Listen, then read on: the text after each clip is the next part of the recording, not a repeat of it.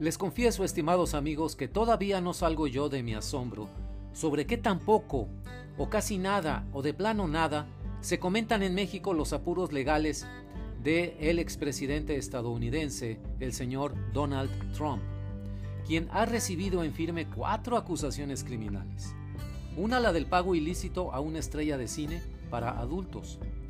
Otra la de su participación en la incitación al asalto al Capitolio en el año 2021. Otra más, la de la retención ilegal de documentos clasificados en su casa en Florida después de dejar la presidencia. Y finalmente la de maquinación criminal para alterar el resultado de la elección presidencial en el estado de Georgia. Así que suma ya en su persona el señor Trump tres causas federales y una causa estatal. Vendrán más acusaciones que en conjunto podrían sumar una decena de juicios que deberá enfrentar en 2024, a la par que su campaña por volver a la Casa Blanca. Eso es asombroso en sí mismo.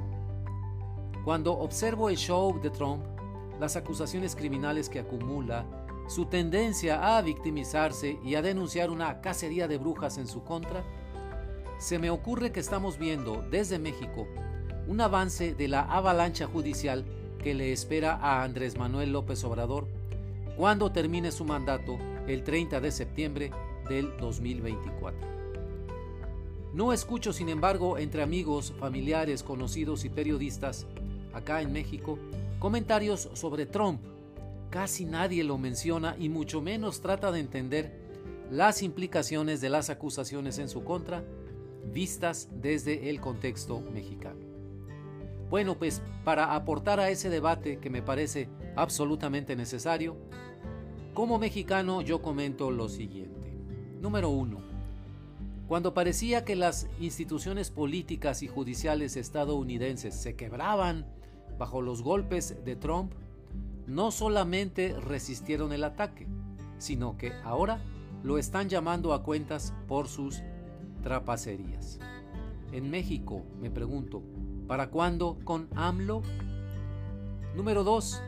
La mejor vía para sentar a Trump en el banquillo de los acusados no fue la del juicio político en el Senado, recordemos que salió airoso en dos intentos de juicio político, sino la vía judicial. Fueron tres fiscales federales y una fiscal estatal quienes lo investigaron y, tras reunir la evidencia, le fincaron acusaciones formales y firmes. Ahí está marcado el camino contra los gobernantes populistas, la vía judicial. En México, ¿para cuándo con AMLO? Número 3. No obstante que Trump impulsó los nombramientos de muchos jueces federales y de magistrados de la Suprema Corte de Estados Unidos, fueron varios de esos jueces federales, supuestamente trompistas, quienes desecharon, por falta de evidencia, sus temerarias acusaciones de fraude electoral en la elección del 2020. Su gran mentira se le vino abajo a Trump en las Cortes. En México, ¿para cuándo con AMLO? Número 4. Cuando parecía en la cúspide de su poder y su magnetismo ante un sector amplio de los votantes estadounidenses.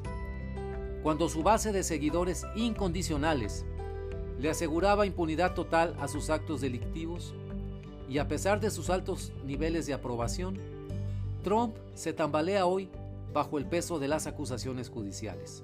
Sale retratado con un torvo semblante en la foto de la cárcel de Fulton, en Georgia, como presunto criminal y perdió su aire de perdonavidas. Ahora él, el señor Trump, lucha por no ir a la cárcel. En eso quedó, amigos, el aura invencible que lo rodeaba. Y de nuevo me pregunto, en México, ¿para cuándo con AMLO? Bueno, hasta aquí algunas ideas que propongo para el debate. Quiero recalcar que Andrés Manuel López Obrador no midió en su furia e infinita soberbia que los agravios lanzados injustamente a cada juez federal y a cada ministro de la Suprema Corte en México pesarán en el ánimo de quienes serán sus juzgadores. Cuando abandone el Palacio Nacional, será la hora de rendir cuentas por sus actos. A. Que no espere Andrés Manuel benevolencia en las sentencias, que no crea que habrá consideraciones especiales para un expresidente. Olvidó el tabasqueño de educación cristiana evangélica un principio milenario. Con la vara que midas serás medido. Está escrito. Hay más similitudes de las que se perciben a simple vista entre Donald Trump y Andrés Manuel López Obrador. Solamente le pido que reflexione usted sobre ello. Mientras más alto el árbol, más fuerte su caída. Hasta la próxima.